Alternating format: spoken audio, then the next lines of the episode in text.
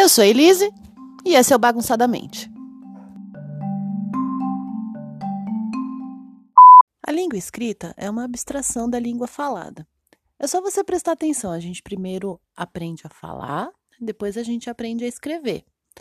Então, uh, o que vem primeiro é a língua falada, o que vem depois é a língua escrita, e a gente usa a língua escrita só para poder se entender quando a gente está lendo alguma coisa que outra pessoa escreveu. Porque na fala a gente consegue entender por pela prosódia, pela entonação e por essas pausas, tipo essas que eu estou fazendo agora. Na escrita isso não existe, é por isso que a gente tem ponto de interrogação, ponto de exclamação, vírgula, ponto, é, para fazer essas marcas no, no discurso escrito e para a gente se entender. E é por isso também que a língua escrita tem várias regrinhas que são chatas, eu concordo, é, mas elas são feitas para a gente se entender. Nem todas elas são fáceis, nem todas elas são intuitivas.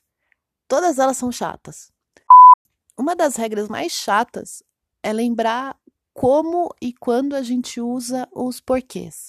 São quatro tipos de porquê que a gente tem na língua portuguesa. Temos o porquê junto, o porquê junto com acento, o porquê separado e o porquê separado com acento. Então vamos lá. Primeiro porquê, o que a gente mais usa, que é o porquê junto.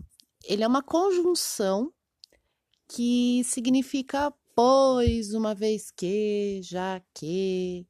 Então, a gente fala, por exemplo, ah, eu sei lá, não vou sair porque eu tô cansado.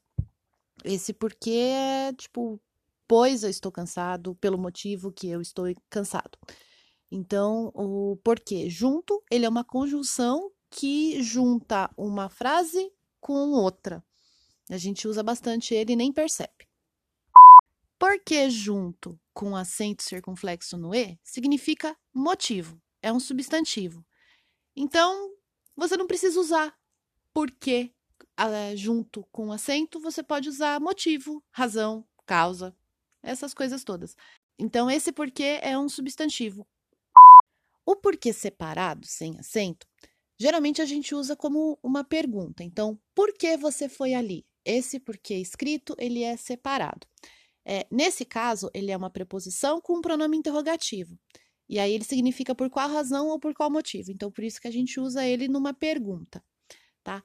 Ou ele pode ser usado é, significando pelo qual. Então, o motivo por que eu não vou na rua é porque está quente. Eu usei dois porquês aqui agora, mas tudo bem.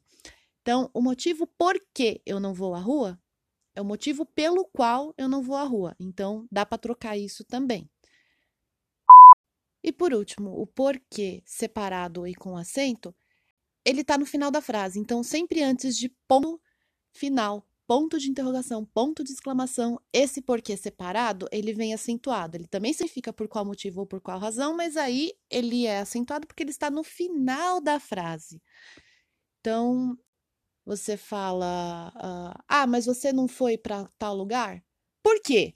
Esse porquê, ele está antes de um ponto de interrogação. Então, ele é separado, porque é uma pergunta, e ele tem um acento, porque ele está antes do ponto. Certo? Então, recapitulando.